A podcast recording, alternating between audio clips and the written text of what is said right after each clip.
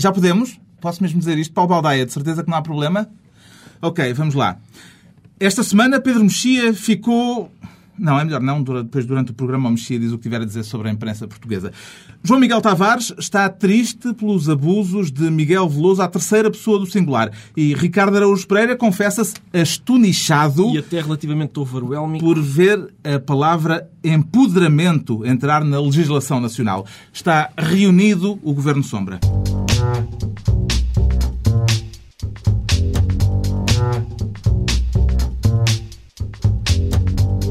Viva, sejam bem-vindos, em especial aqueles que já estão com as malas aviadas para Angola. Daqui a pouco o Governo Sombra, Ricardo Araújo Pereira, Pedro Mexia e João Miguel Tavares fazem o balanço da visita do presidente angolano a Portugal. Havemos de falar também da troca de palavras azedas entre socialistas. Antes, distribuição de pelouros com o João Miguel Tavares a querer uma pasta que ainda não sabe bem qual é depois dos incidentes nas Olaias, em Lisboa com um tiroteio entre moradores da comunidade cigana e cidadãos de origem africana. Qual é a sua dúvida em relação à pasta apropriada para tratar deste assunto, João Miguel Tavares? É porque eu estive muito atento a ouvir as autoridades deste país e parece que tudo o que ali se passou não é responsabilidade de ninguém. O Presidente da Câmara de Lisboa, António Costa, diz que aquilo é administração interna, a administração interna diz que aquilo na base do problema, uh, portanto, está a Câmara de Lisboa. Há dúvidas que não seja, na verdade, a Secretaria uh, do Ordenamento do Território e, portanto, eu gostava muito de ficar com a pasta, mas infelizmente não sei o quê. Porque, segundo parece, e segundo eu fui informado pela leitura dos jornais, aquele bairro das Olaias, extraordinariamente uh, intitulado Bairro Portugal Novo. Há aqui uma ironia. É uma, é, há uma, muito uma ironia. Há uma ironia notável, diria eu. Um, está ao abandono. Uh, não tem dono? Há, não tem dono. Há 30 anos. É, é, porque eu comecei a ler os textos e eles falavam numa cooperativa. Bem, bom, deve ter falido uh, há coisa de dois ou três anos. Não, aquilo faliu acho que provavelmente ou ainda nos anos 70 ou no início dos anos 80. Então, as casas são trocadas pelas pessoas a troco de dinheiro. Olha, toma lá aqui 15 mil euros e passa para cá a casa. Quase uma espécie ainda de uh, comércio de géneros. De, toma lá uma é galinha. Quem abandona não... a casa perde direito à casa porque a casa é ocupada por outros. Exatamente. Foi, aliás, por aí que começaram Por isso começaram os problemas. os problemas e também eu, eu percebi pela leitura de jornais que já se desenvolveu até uma certa ética porque havia um popular que estava estava desconsolado de ter havido tiros. Que ele diz que não percebe porque é que houve tiros, porque é que houve tiros desta vez, porque ali os problemas entre eles são geralmente uh, resolvidos a murro. Mas não passa do murro, do murro para o tiroteio, ou seja, desenvolver-se já ali uma certa ética para a resolução dos conflitos. Há duas, é bonito, há, há duas coisas curiosas. Quando a pancadaria descamba na, na violência. É, é, há, há, duas coisas curiosas sobre, sobre as declarações de António Costa. A primeira tem a ver com o facto dele, dele ter razão, mas isso não lhe aproveitar muito. Ou seja, ele diz que a culpa é do Ministério da Administração Interna. E segundo disseram os sindicatos da polícia, é verdade que é do Ministro da Administração Interna, António Costa. uh, o Presidente do Sindicato da eh, dos profissionais da polícia veio dizer António Costa devia estar muito caladinho, não tem de vir acusar o atual ministro, quando toda a gente sabe que foi ele que deixou a polícia chegar ao estado Também é curioso ver um sindicato a defender o ministro que, o tutela, que tutela a sua área, é pelo menos invulgar. Como, como é invulgar alguém criticar-se a si próprio em público eh, por interposta pessoa. A outra coisa foi a frase, o, o António Costa era antigamente um, um elemento da chamada ala esquerda do PS, chamada ala sampaísta. E o, o ministro Rui Pereira comentou, comentou uh, este caso, fugindo com o rabo à seringa e dizia que era, dizendo que era um problema multidisciplinar, que é uma bela maneira de lidar com o crime. Um, e o António Costa disse, que, disse a seguinte frase: Um tiroteio não é um problema social, é um crime. Isto é uma frase que faria orgulhoso qualquer líder do PNR. E eu achei muito curioso que seja uma, uma última esperança, ou uma antiga esperança, talvez melhor dizendo, da ala esquerda do PS, que mostra mais uh, costela repressiva do que compreensiva, digamos assim. Eu acho incrível o, o João Miguel Tavares escolher este tema, é bem escolhido, mas não, não descobrir que, que cargo é que, é que deve ocupar eh, era fácil. É, obviamente não é, não é um cargo ministerial, era xerife. É isso que é preciso aqui no, neste bairro. Evidentemente aquilo é o Faroeste. Muito bem, fica o João Miguel Tavares a decidir que pasta vai escolher para intervir nesta questão, enquanto o Ricardo Araújo Pereira volta a tomar conta das finanças, eh, sente a necessidade urgente de criar um novo imposto. Já tem título para esse imposto, Ricardo? Sim, eu gostava que fosse o imposto sobre a indecência. Hum, esse é o meu plano. E era, era para taxar uh, a Galp. Não há demagogia nisso? Não, nenhuma. Quer dizer, é, às vezes é, as pessoas falam da demagogia como se fosse uma coisa sempre má e às vezes coincide com o, aquilo que é decente. E eu acho que é o caso. Eu gostava de taxar a Galp, a EDP e os cinco maiores bancos portugueses, que a Galp teve 478 milhões de, euros de lucro no ano passado, 150 milhões dos quais se devem à manutenção dos preços, mesmo depois da descida do petróleo. A EDP teve o lucro recorde, portanto, os maiores lucros de sempre, de 1.092 milhões de euros, e os cinco maiores bancos tiveram 1.731 milhões de euros de lucro. Portanto, ou, ou em Mas é mau que as empresas tenham não, lucro? Não, não, é, é ótimo. Mas em tempos de, da mais profunda crise das últimas décadas é obsceno. Eu, eu, das duas, uma, ou as pessoas, quando estão mergulhadas na mais profunda crise, gastam muito mais eletricidade, ou a EDP ter os maiores lucros de sempre é estranho. Eu não estou a ver. É pá, se está uma crise enorme, a gente não tem que. É tentar Liga a luz, por favor. Encontrar a luz ao fundo do túnel. Eu não, não, não, consigo compreender. Eu queria defender a EDP por razões óbvias. Acho que não se pode pedir, não se pode pedir a um mexia que, mesmo em momentos de crise, não produza lucros incontrolados. Porque está-lhes na massa do sangue. Uh, tu produzes lucros uh, incontrolados. Eu, eu, eu saio, saio, de casa de manhã e já estou a lucrar. Uh, mas isto é curioso porque o outro setor onde isto se manifestou foi a imprensa.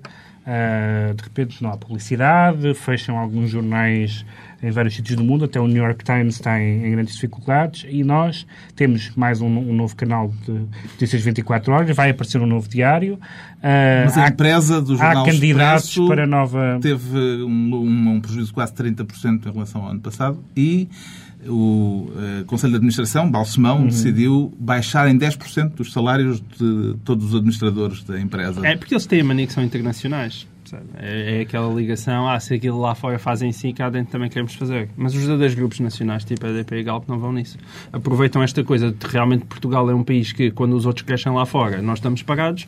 Portanto, quando os outros começam a voltar para trás, aí é que a gente arranca, imparavelmente. Isto, isto o Ricardo Araújo Pereira, então, uma vez mais, Ministro das Finanças, com um imposto de nome absolutamente insuspeito. E o Pedro Mexia, desta vez, creio que é uma estreia, Ministro da Ciência com aplausos para a decisão anunciada por Barack Obama esta semana de dar autorização ao financiamento público na investigação de células estaminais. Uhum. Porque há, uma, há duas coisas que eu acho que são muito louváveis na, na eu não sou um obamista, como sabem, embora simpatize com o Obama, acho que é difícil não simpatizar com ele, uh, mas há, há, duas, há dois aspectos na candidatura dele, e na, esperemos que na presidência, que são muito positivos, que são aquilo que eu diria a, a, a dimensão da decência e do bom senso, uh, que se manifesta, por exemplo, na a decência na, na, nas questões ligadas à tortura e à violação dos direitos humanos uh, e, portanto, que que não só fragiliza, digamos, eticamente a América, um, como, uh, como, enfim, é uma coisa básica na, na, na condução de, um, de, um, país que, que, está sempre a reclamar da, da herança ocidental. E a outra é o bom senso. E o bom senso é muito importante nas políticas da ciência. E eu não, não tenho um conhecimento profundo, como penso nenhum de nós tem sobre estas questões da bioética. Leio o que, o que vem nos jornais, tento ler uma outra coisa, mas parece-me, e portanto não, é, não tenho uma opinião fundamentada sobre estas questões, mas tenho uma opinião fundamentada quanto ao que acontecia na, na, na presidência Bush e, e noutros casos, uh, que é ter uma agenda ideológica quanto à ciência. E isso parece-me profundamente disparatado. Uh, cana canalizar os apoios estatais uh, ou proibi-los, no caso, neste caso não tinha sido uma proibição, mas tinha sido uma limitação muito severa porque há determinadas discordâncias que são basicamente ideológicas, se não religiosas, em alguns casos, parece-me uma má política. Portanto, esta, esta dimensão de, do Obama fazer aquilo que é óbvio em qualquer pessoa decente e moderada, parece-me um lado mais, mais interessante dele, mais do que os messianismos que o meu colega João Miguel espera dele. Isto é um caso em que provavelmente eu até acho que se calhar é um assunto mais sensível do que aqui o Pedro mexia. Portanto, ele neste assunto é provavelmente mais Obama-maníaco do que, do que eu próprio. O mundo está sempre cheio de pequenas surpresas. Ahm, Eu pensava, aliás, que era inútil ouvi-lo, mas assim, assim sendo... Obrigado, Carlos. Obrigado por essa Nesta matéria, nesta apoio matéria. Ahm, acho que este é um daqueles Isto é um corte casos- simbólico, eh, para já, com a administração Bush. Sim, é? eu, eu concordo com esse lado da agenda. Quer dizer, eu acho que da agenda política do, do Bush que se misturava com questões religiosas.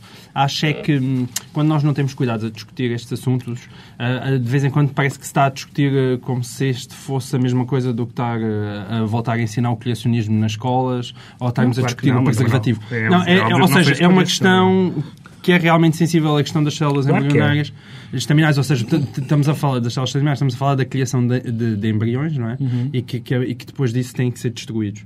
Ah, e muitos deles são destruídos. Portanto, é um, é um assunto realmente sensível. Ahm, eu Parece-me razoável. Quer dizer, é é muito difícil num campo como este estar a proibir a investigação, porque ah, é, é- é é quase estar a, a ir contra a história e, e não há grande maneira de, de impedir isso. Agora, que tem que haver um, um cuidado ah, realmente, e que esse cuidado é legítimo, mas parece-me também que o Obama não, não é um daqueles casos em que ele, ele está atento a isso. E não me parece que também seja. sobretudo- sobre- Agora vamos todos. Sobretudo o que vimos foi, e agora vemos pelas reações dos cientistas, tinha havido uma hostilização total da comunidade científica. E isso parece uma coisa que, que não faz sentido politicamente e, e eticamente e tudo mais. Desculpem estar abstraído da conversa, eu estava aqui na internet estava aqui na internet a tentar comprar ações da EDP. Só porque continuo, continuo obcecado com a questão de os portugueses, mesmo que não tenham muita coisa para pôr lá dentro, continuem a ligar o micro-ondas. É capaz de ser uma coisa. Se eu tivesse um frango, olha, era assim que eu descongelava. O Pedro Mexia é então esta semana Ministro da Ciência, daqui a pouco Angola e também os desentendimentos entre socialistas por causa de Manuel Alegre. Para já, a tristeza de João Miguel Tavares depois de ouvir estas declarações do futebolista do Sporting Miguel Veloso. Fico muito triste, eh, como referi a uma campanha contra o Miguel, e o que fico triste é por ninguém vir a defender o Miguel. Miguel Veloso sobre Miguel Veloso, o que é que o deixou triste, João Miguel Tavares? A tristeza do próprio Miguel Veloso? Não, é que eu aqui, o João Miguel, portanto, acha, acha o seguinte: que o, João, é, o João Miguel tem, tem, eh, tem três filhos. E é engraçado, porque a mais velha é a Carolina e o, e o do meio é o Tomás. E, eu- e o Tomás chegava muito ao pé de mim e dizia: Papá! A Carolina bateu no Tomás. Mas é curioso, porque este Carolina bateu no Tomás, ele deixou de fazer por volta dos dois anos e meio. Ele agora tem três. E é Mas também como- havia uma campanha contra o tomate. Então... havia uma campanha contra o Tomás. Eu quero aqui reiterar a grande oportunidade que, as televisões portuguesas têm para ter o João Miguel como apresentador de programas infantis. Que já foi muitas vezes testado neste programa e é sempre magnífico. E então, é giro ver como é que o meu filho, que ultrapassou isso com dois anos e meio, agora já diz a Carolina bateu-me, eh, o Miguel Veloso ainda não deu esse passo. E aos 20 anos de idade, que idade que ele tem? 20, 20 e poucos, não é? E ele ainda continua a referir-se a si próprio É de ser pessoa preciso singular. salientar que estas declarações foram produzidas antes do jogo da Baviera. Portanto, É verdade, houve um- uma fase de crescimento que ainda não tinha acontecido. Sim, eu- é, o jogo da Baviera é, um, é um- enfim, é uma, é uma experiência que, que faz, faz uma pessoa crescer. Eu pelo, menos, eu, pelo menos, acho que sim, porque habituei-me desde sempre a ouvir os sportinguistas dizerem-me que 7 a 1 era um resultado especialmente humilhante para uma equipa sofrer. Era mesmo dos piores que pode haver. E, portanto, suponho que seja difícil. Um jornal desportivo resumiu a eliminatória com uma frase simples: muda aos, muda aos 5, acaba aos 12. Eu, eu- quer dizer, com muita pena minha que acaba aos 12. Eu gostava de... Tenho pena. Não há, Ricardo, uma palavra de elogio para o apuramento do Futebol Clube do Porto na Liga dos Campeões? Atenção, eu quero dizer que nas competições europeias estou sempre pelos portugueses e, portanto, estava a torcer muito pelo Simão Sabrosa e portanto, tenho muita pena que, que ele não tenha conseguido. Manis. Eu- Bom, isto vai, isto vai valer ao programa. Mas estes, estes Uns eh, e-mails falar, falar a si próprio eh, na terceira pessoa e os plurais majestáticos não é novidade eh, para quem para quem estudou direito como eu em que eh, os, os, os manuais eram eh, e vulgarmente tinham expressões como quando estudámos na Alemanha eh, e, e a, a mas tu e quantos Eh, e portanto esse uso do, do Plural majestático. Não, mas, é, Plural- mas eu acho que se admite E de qualquer maneira, há ao gra- Miguel Veloso. mas há grandes fra- Neste há- caso não é o plural mas- majestático. É Eu a sei, eu sei. Pessoa, É a é terceira a pessoa. terceira pessoa singular. Não, e, e é há frases muito boas. A famosa frase do Jardel, do clássica é clássica e vice-versa, é magnífico. Não, é mas a quase questão aqui é que, é que nós geralmente, nós geralmente ligamos esta, esta terceira pessoa de singular no futebol a gente que, coitados, eram novos e começaram a jogar a bola muito cedo e tiveram, eram pessoas pobres e pouco instruídas e depois chegaram assim. Mas quer dizer, o Miguel Veloso é, é filho do Veloso e não parece que o Veloso andasse de Renault 4L aqui há, há, há 15 anos. Quer dizer, é uma pessoa que é jogador de Benfica, internacional, até tido algum dinheirinho e dado uma boa educação ao Miguel Veloso. Mas não, se calhar, não sei. Para- Para começares a jogar à bola tens de treinar. É como aquela coisa de para ser padre, tem que se ter aquele sotaque de Viseu e para ser bispo. Ou, ou Procurador-Geral da República, como, como daqui a bocado vamos ouvir. Bom, Então, deixamos o futebol, futebolista tem que se- vamos a coisas sérias. O Pedro Mexia declara-se esta semana, posso dizer mesmo, Baldeia, o Pedro Mexia declara-se com a imprensa portuguesa, com todas as letras, Pedro Mexia. Pois, Estou, estou f***ido com todas as letras e não por todas as letras, ah, porque hum, esta semana, aliás já na semana passada, mas ah, já não, não apanhámos no programa anterior, não apanhámos no programa Bom, Está dito, está dito. Está dito, está dito. Ahm, houve aquele episódio muito interessante entre, o- entre, o- entre os deputados, entre o deputado do, do, ah, do PSD e do PS, ah, em que ele, eh, o deputado José Eduardo Martins, disse qualquer coisa que se discutiu muito o que era. e que os jornais finalmente eh, transcreveram como vai para o C asterisco, asterisco, asterisco. Eh, e eu acho muito, muito estranho que se continue com essa infantilidade. Há uma série de coisas de códigos que a gente já sabe o que é que querem dizer. A doença prolongada, o companheiro de longa data, eh, etc. Mas esta coisa dos palavrões, eu acho que faz sentido utilizar uma de duas, eh, uma de duas estratégias ou não se diz, isso, isso faz uma paráfrase, insultou a mãe, mandou não sei o quê, faz uma... Ou então põe-se o palavrão, põe-se a palavra. Palavrão é uma palavra. Os jornais deviam O palavrão publicar, é uma palavra como qualquer outra. Vai É, para o é, Acho que claro, sim, não é? claro que sim. deviam publicar por extenso palavras que podem ferir suscetibilidades. Mas é precisamente por elas ferirem suscetibilidades que elas são notícia. Ou seja, elas feriram, obviamente, as suscetibilidades quando foram preferidas. Portanto, qual é o sentido de o jornal as censurar? Ah, eu lembro, eu tinha uma professora de- de- no, no liceu que saltava os palavrões no Gil Vicente. Quando toda a gente queria ler o Gil Vicente por causa dos palavrões. Ah, o filho de puta e não sei o quê, aquelas coisas. Ah, e, Mija na agulha. Exatamente. De puta. Samicas de caganeira. De quê? De caga merdeira. Estou a citar uh, clássicos. Atenção, isto ninguém. Uh, felizmente na rádio uh, é diferente. Nós podemos dizer c... à vontade sem que ninguém nos, nos impeça. Sim, é sim. um meio mais livre do que, a- do, que- do que Aliás, no, no novo filme do, do, do Clint Eastwood, do Grande Torino, eles, aliás, mostram lá numa, num diálogo com um barbeiro que ele, ele entra e diz: Oh meu c... filho da p... o que é que estás aqui a fazer? Vá, mas é o c... e tal. E, e eles mostram como isso é uma forma de aproximar eh, pessoas, verdadeiros machos entre eles. Toda a gente sabe isso. Eu acho que o Pedro Mexia tem toda a razão para estar f... com os c... jornalistas. E isto porquê? Porque eu, eu para já quero dizer que quando vinha para aqui, para a rádio, passei por um debate parlamentar. Eh, e só depois é que vi que, que não, eram umas obras. Eh, tá, filha da p... Onde é que está o saco de cimento? Eu pensei que era uma discussão parlamentar sobre obras públicas e não, era, era construção civil. Ahm, agora, o, o que acontece aqui é que os filhos dos jornalistas tinham duas hipóteses perante este caso. Porque o, o, o deputado que mandou outro para o c... O primeiro está a fazer uma insinuação. E os jornalistas a- a- a- tinham uma hipótese que era levantar a peito da cadeira e ir para a rua pesquisar, fazer uma investigação para se descobrir se a insinuação é verdadeira, o que seria inadmissível para o, para o, para o deputado do PSD, ou se é falsa, o que é inadmissível para o deputado do PS que está a lançar suspeitas infundadas. E seria, nesse caso, um filho da p.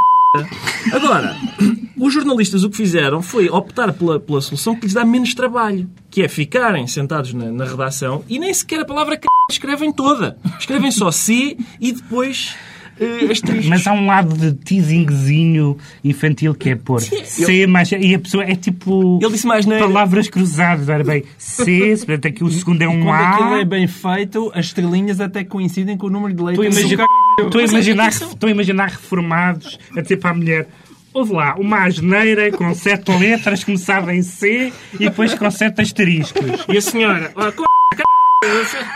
Era engraçado. Eu gostava de presenciar isso. Agora, Será que é esse que nos está a ouvir? Não. Eu até bandalho, até bandalho vi escrito com B asteriscos. A não ser que ele tenha chamado Não pode ser. Eu acho que foi bandalho. Mas até bandalho eles escreveram dessa forma. O vernáculo é bom português? É ótimo português. É, aliás, vernáculo utiliza-se tanto para, para, para designar eh, palavrões como para designar uma linguagem antiga, português de, de boa cepa. Português de lei. E, porta- e, portanto, a, o- a- a censura à linguagem é uma coisa totalmente absurda. Então, já que estamos a falar de. Até porque, deixa-me só acrescentar isto, até porque, e como vamos falar, há amplos casos de linguagem obscena que não corresponde àquilo que chamamos palavrões e que aparecem sem asteriscos na... na- Já que Agora, uma última nota, palavrões, Carlos, uma, última nota. É bom que tudo o que dissemos aqui tenha passado sem aqueles eh, asteriscozinhos. Não, mas a que estes- Não, mas a TSF não que quer fazer uma coisa dessa. Estes Nunca. p... da TSF, não, não, ai, ai deles. Que ponham. Bom, já que estamos a falar de palavrões, passamos sem demora do estado de espírito do Pedro Mexia para o do Ricardo Araújo Pereira, que esta semana ficou astonichado E até relativamente overwhelmico, era o que eu fiquei. A, Exato. com a questão do empoderamento. depois de ouvir o Procurador-Geral da República, Pinto Monteiro, aconselhar umas alteraçõezinhas numa lei do Governo que estava em debate no Parlamento. É um neologismo tão recente que penso que era de evitar numa lei. Vem a palavra empoderamento, que virá do inglês. Mas empodera, o empower, é, vem do empower. Empoderamento, acho que é uma palavra que se podia perfeitamente substituir por uma palavra vulgar, empoderamento. Se o deputado já tinha ouvido, eu também não. É o empower, é, vem do inglês. Exato. Bem, está na moda? Está na moda. Está na moda. Parece que está na moda. Isto é um palavrão? A palavra empoderamento. Infelizmente não. Infelizmente eles escrevem este com todas as letras e não põem os asteriscos a substituir. Porque era mais difícil Decifrar, descobrir sim, a palavra. uma- uma palavra que- se o C com os asteriscos já se tem uma ideia, não é? Mas o E com os asteriscos não, dará- não daria empoderamento facilmente. Não. Eu, esta, esta questão é divertida e, e eu, eu, é divertida por várias razões. Eu, eu para já, eu, eu sei Para já, diga-me diga lá sim. como é que é isso de se sentir astonichado. Estou astonichado. Que sensação é essa? A Tonicha. Estou- Canções da Tonicha. Zumba na Antes- caneca. Antes tivesse, estou obviamente astonichado com a palavra empoderamento, porque e resolvi inventar outra que vem do, que vem do inglês. E overwhelmico. E overwhelmico, a mesma coisa. Eh, Eu gosto muito, eu, eu sei, o professor Lindley Sintra fez um estudo sobre os vários modos de falar português e todos eles estão corretos. Eh, Há, enfim, há um português padrão, norma de Lisboa, por aí fora, mas, mas todas as formas, todos os sotaques estão É corretos. importante que o Ricardo diga isto, que é para não se pensar que este programa é só car... Exatamente, exatamente. E portanto eu estou esclarecido relativamente a isso. Agora, que é sempre divertido quando alguém que fala assim vem, vem fazer observações sobre o português dos outros, pá. É, Nós, é aliás, nós, aliás fomos injustos com, a- com- com os bispos aqui há uns Pois tempos, fomos. porque, porque o PGR também claramente é um destaquezinho. E ainda por cima tem razão, porque realmente isto do empoderamento e outras observações que fez. Que que Outras vamos a observações. seguir. Vamos, vamos ouvir outra observação também interessante. O artigo 30, número 1, tirem lá a vírgula entre o sujeito e o predicado, senão qualquer professor primário se zanga com isto. A denúncia de natureza criminal, vírgula, é feita? Não, aqui é que não pode ser, quer dizer, tem que tirar a vírgula, eh, eh, não, não tem qualquer sentido estar aí a vírgula. Ou seja, o Procurador-Geral da República foi dar uma lição de português eh, ao Parlamento. E acho que é o abrigo do plano ler mais, aquele plano de... Eu acho, é que, eu acho que é hora de, de o transformar em Procurador Gramatical da República. Também dá PGR e, portanto, Dá a sigla ser- Eu mantém-se. proponho isso. Mas e vocês vejam lá se pagam de falar com essas pessoas que têm sotaques e que falam de maneira esquisita, não é? Nada, nada, nada. Essa coisa aqui, pá, Mas tu neste tens um programa sotaque parece- laico. O aspecto laico. curioso do uso do empoderamento, ainda voltando ao empoderamento de que falava o Procurador-Geral da República, é que é uma palavra que também já apareceu numa moção setorial ao Congresso do PS e também com a assinatura de Jorge Lacão, como esta lei Como em esta, debate sim. no Parlamento. Mas essa é mais curiosa porque, além do Jorge Lacão, tem a assinatura de Edith Estrela. Portanto, Edith Estrela assinou uma lei Edith Que- Estrela, que durante anos fez programas na televisão sobre o bom português. Exatamente. Assinou uma lei que, que contém a palavra empoderamento. E mais curioso ainda é que no Parlamento Europeu, Edith Estrela uma vez proferiu um discurso que certamente terá fascinado os outros deputados do Parlamento Europeu. Enfim, eu imagino os franceses. Escuta, escuta, parece há problemas de neologismos ina- Écoute, écoute. inadmissíveis na língua portuguesa. Eu acho que o Pedro Mexia tem citação e tudo. Tem, ela disse, há estrangeirismos, isto foi dito no Parlamento Europeu, há estrangeirismos que são indispensáveis porque não têm alternativa em português, e depois dá alguns exemplos. Há outros, porém, totalmente injustificados. Primeiro exemplo. Injustificados. Injustificados. Primeiro exemplo, empoderamento. E foi nessa altura que os deputados holandeses adormeceram. Mas o que é curioso é que a própria A Edith Edith Estrela Estrela depois assina uma moção. assina uma moção com a, Onde está o com a ignóbil palavra empoderamento. Mas há, um- há uma espécie de vírus estatal. Eu, como tenho, tenho tido mais contacto com o Estado do, do que, do que tinha tido anteriormente na minha vida e, e percebi que as pessoas ligadas ao Estado claramente eh, assumem este vírus da linguagem. Por exemplo, por exemplo, avaliações bietápicas, que é uma avaliação em duas etapas, como a palavra indica. Coisas destas surgem. Eu podia ter um caderninho. eh, Há, há uma, há uma espécie de vírus de linguagem da, da estatal que se que- intromete, por exemplo, nas leis. Outro exemplo do Procurador-Geral da República em relação a esta lei que ele foi eh, desfazer no Parlamento. Tutelar os direitos dos trabalhadores que na relação laboral sejam vítimas de violência doméstica. Eu não percebo como é que na relação laboral se pode ser vítima de violência doméstica. Não consigo perceber o texto da lei, apesar de tantos anos que ando nisto. Ou seja, o Procurador-Geral da República não entendia eh, empresas familiares, é, talvez seja isso. É um homem que é procurador e, por mais que procure, não encontra sentido nesta. Os linguistas atentos a este programa que registrem eh, a origem do neologismo que aqui foi deixado pelo Ricardo Araújo Pereira, astunichado, eh, criação eh, com a grife do Ricardo Araújo Pereira, que fica com a grife, que é para usar, obviamente, Sim, um. uma palavra à altura desta circunstância, não é? No PS, e é melhor mudarmos de assunto para não ficarmos aqui a patinar em palavras eh, meio portuguesas, meio estrangeiras. No PS não foram precisos neologismos para a troca de mimos por causa de uma entrevista de Manuel Alegre ao Expresso no fim de semana passado. José Lelo acusou, acusou Manuel Alegre de falta de caráter e Carlos Candal eh, disse que Alegre merecia um chuto. Eh, quem é que quer arbitrar esta cena de pugilato verbal? João Miguel Tavares. Eu posso arbitrar porque eu, eu como escrevo muito sobre cinema, eu estou muito habituado a ver isto no, no grande ecrã, que é, e, e na- no pequeno também na televisão, porque isto é a típica cena conhecida como good cop e bad cop, ou seja, Isso em português, faz favor. ou seja, eh, bom cupom e, e mau cupom.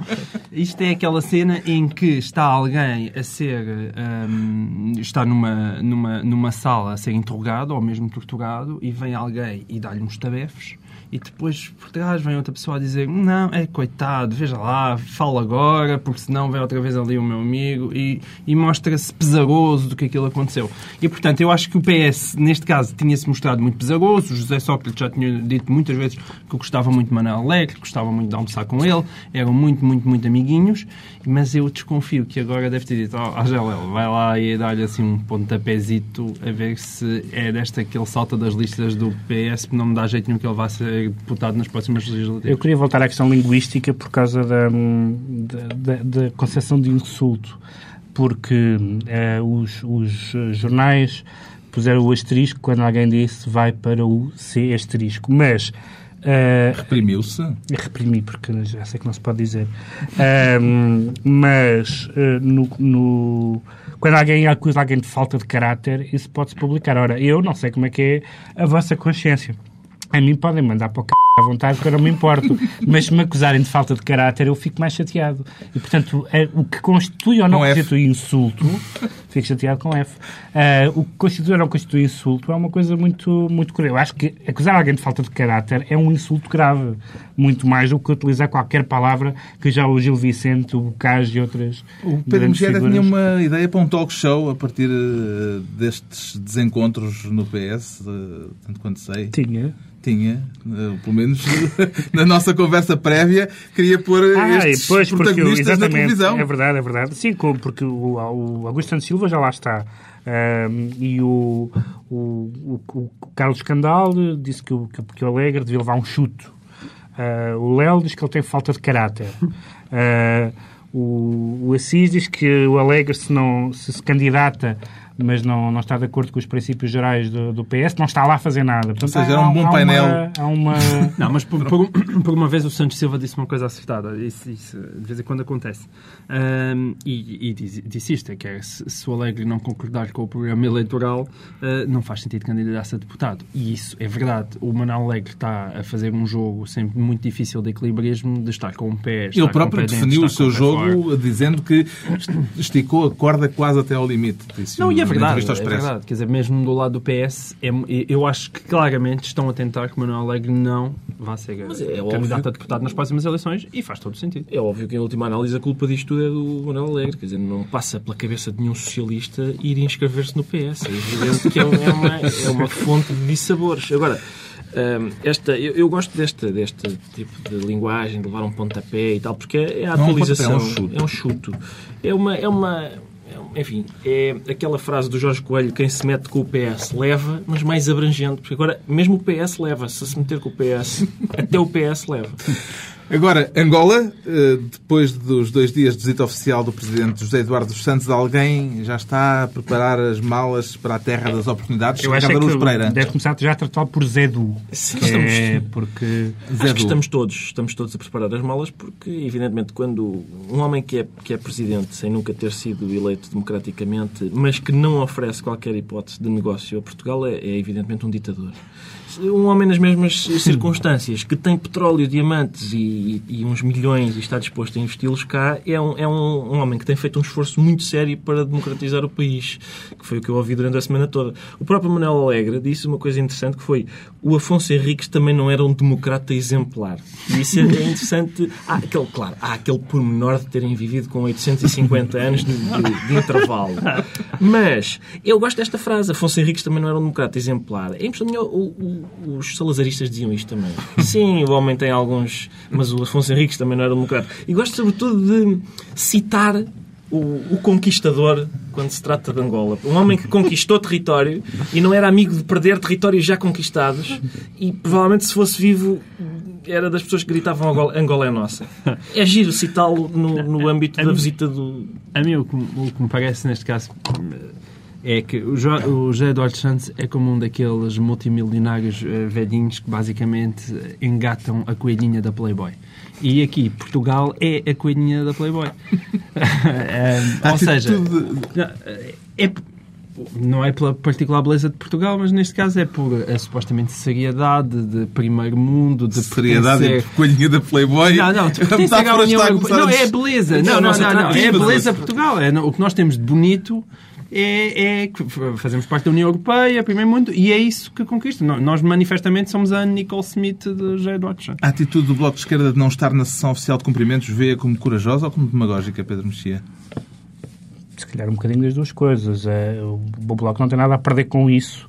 Eh, eu não sei se, se, se as questões, ou melhor, se os momentos protocolares são os momentos mais mais indicados para tomar esse tipo de atitudes. Acho que é, é mais interessante tomá-las em, em em matérias substantivas do que propriamente aparecer ou não aparecer. Uh, acho que a mim impressionou-me mais o, o, aquilo que os jornais descreviam como o carinho com que Cavaco Silva se dirigiu a uh, Zé Eduardo dos Santos. Estou a citar o carinho. Uh, e sabemos como Cavaco Silva é uma personagem calorosa e, uh, e emotiva. É muito e, portanto, Angola e o governo cleptocrata de Angola, que é uma palavra que eu gosto muito, é um, é um governo que tem sido sempre acarinhado pelos sucessivos governos portugueses. o Cavaco Silva foi, enquanto Primeiro-Ministro, verdadeiramente quem deu alguma respeitabilidade uh, uh, ao MPLA, aliás, afastando-se até da, da, das suas alianças americanas nessa, nessa matéria. E neste momento estamos a assistir a uma coisa curiosa. Há bocado estamos a falar do, do Alegre e, e há uma espécie de possível aliança entre o PS e o Alegre, que é uma aliança entre uh, Portugal e José Eduardo dos Santos com Angola lá pelo meio. Quer dizer, Angola, nós estamos a fazer negócios com ele, ou com uma das filhas dele, ou com alguma coisa controlada pela nomenclatura angolana e não com Angola, porque eu acho que, evidentemente, todos nós, menos o João Miguel, que já mostrou algum, alguma pouca afecção pela, pelos palopes, mas todos nós temos alguma simpatia, acho eu, pelos países lusófonos. Agora, pelos, pelos, pelos regimes, sobretudo quando não Sim, são mas, eleitos. mas quer dizer, também sejamos sérios, se tu fosses ministro ou presidente da República ou secretário de Estado, estarias lá também a dar um bacalhau ao senhor. É Mas eu- inevitável. não, Estamos a falar eu- de 100 mil portugueses, ligações. Dizer, apesar de tudo, o problema de, de Angola é que, é que independentemente de ter um, um governo hum, cleptocrata, como tu estás a dizer, que isso parece Não evidente. sou eu, é o está a crescer, internacionais. eu ao, não- ao não ano eh, e- enormemente. E é a história do Dom Afonso Henrique. Eu O, penso- o José eu- Eduardo antes Santos disse que, que esta, que esta visita de Estado tinha tido resultados espetaculares, que é uma linguagem juvenil que eu achei muito curioso, tal é a excitação com que ele está. Eu começo a sentir-me velho porque eu, eu ainda me lembro de quando só um, um determinado quadrante ideológico é que gostava do MPLA. Aquela música do, do Zeca Afonso, veio da mata o Homem Novo do MPLA, não era apreciada por muita gente. Mas quando o Homem Novo do MPLA veio da mata com os bolsos cheios de dinheiro, começou a exercer um fascínio. A mata sobre- tem outro encanto. São sinais do empoderamento do regime angolano. Já começa a ser a altura dos decretos para a próxima semana. O Ricardo Araújo Pereira quer que se tomem decisões quanto ao caso da excomunhão dos médicos que fizeram um aborto a uma criança brasileira violada pelo próprio padrasto. Exatamente. Eu, portanto, eu- o que eu decreto, eu decreto a excomunhão dos excomungadores. Eu, eu sei que fazer um decreto sobre religião num Estado laico é uma, uma ofensa inaceitável ao princípio da separação do Estado e da Igreja. Mas como ainda esta semana a nossa Assembleia da República aprovou um voto de congratulação pela canonização de Dom Nuno Álvares Pereira, eh, segundo o Jor- Jornal de Notícias, segundo o Jornal de Notícias, só, só com- com a abstenção do, do PCP e o voto contra do, do Bloco de Esquerda. De resto, toda a gente votou a favor. E, portanto, o que aconteceu aqui no Brasil foi curioso porque a Igreja, com o apoio do Vaticano, a Igreja brasileira... Portanto, o Bloco de Esquerda não gosta de José Eduardo dos Santos e do Beato Álvares Pereira. Justamente, justamente. Hum, a, a Igreja brasileira, com o apoio do Vaticano, excomungou todos os envolvidos no caso de violação de uma criança de 9 anos, menos o violador. O violador não. Mas a- hum, os médicos que fizeram um aborto aos gêmeos de- dos quais a criança estava grávida, pondo em risco a vida da própria criança, portanto, médicos que basicamente salvaram a vida de uma criança de 9 anos, foram excomungados. Subscreve o decreto, Pedro Mexia. Eu dizia há bocado que uma das coisas boas, aparentemente, do Obama é que vai instaurar algum bom senso e alguma decência na política. E demasiadas vezes me parece que a Igreja não, não reage com essas duas precauções básicas que são a decência e o bom senso. A sensibilidade, digamos assim, eh, e não a insensibilidade O Pedro moral. Mexia, que uma vez mais se vira para a política francesa, decreta o fim do golismo. Isso precisa de uma explicação breve. Sim, muito Pedro breve. Mexia. A França, Sarkozy anunciou que a França regressa ao comando militar da NATO, eh, de onde estava afastada desde 1966. Ah, E isto foi na, na, na circunstância enfim, do conhecido anti-americanismo da, do general de Gaulle e o, e o de Gaulle achava que, o, enfim, que a NATO era controlada, com, com grande parte era, naturalmente, pela, por, por questões militares óbvias pelos Estados Unidos e, portanto, a, a França retirou-se dessa, dessa dimensão militar da NATO. Ahm, o, Sarkozy, ao anular esta, essa velha política da França, acaba, no fundo, com um dos pilares do gaullismo. E isso é importante por duas razões. É importante porque não faz sentido, perdão, não faz sentido que um dos países, apesar de tudo, mais importantes, ahm, politicamente mais importantes da Europa, ah, tenha como base a hostilidade aos Estados Unidos, como tinha ah, durante o gaullismo. Ahm, e, em segundo lugar, não faz sentido que, precisamente para quem se preocupa com a defesa da Europa e com a possibilidade de alguma vez a Europa se vir a defender sem precisar dos Estados Unidos, começar por não participar na defesa da Europa. E, portanto, para, para aqueles que, eu não, sou, não é o meu caso, tenho muitas dúvidas quanto a isso, para aqueles que acham que pode vir a haver uma política europeia da defesa, este ato da França foi muito importante. É o fim do golismo. Finalmente, o decreto do João Miguel Tavares, visionamento compulsivo do julgamento do burlão Madoff nos Estados Unidos. Visionamento compulsivo por parte de quem, João Miguel Tavares? Por parte dos agentes, todos os agentes da justiça em, em- em Portugal.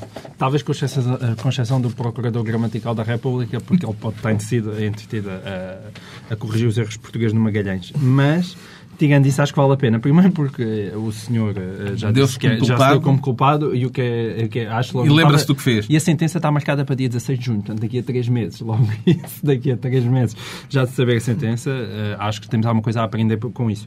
E depois, de resto, é porque nós por cá temos uns, uns Madoffzinhos também, os nossos, mais pequeninos, mas muito amnésicos, e acho que convinha à justiça portuguesa ir aprendendo como é que se metem mu- multimilionários na prisão. Atenção, útil. eu acho que o caso Casa Pia ficou resolvido em três meses também. Só que depois, o resto dos anos é o procurador a pôr as vírgulas. Está concluída mais uma reunião do Governo Sombra. De dois a oito dias, à mesma hora, estão de regresso, empoderados, como sempre, Pedro Mexia, João Miguel Tavares e Ricardo Araújo Pereira.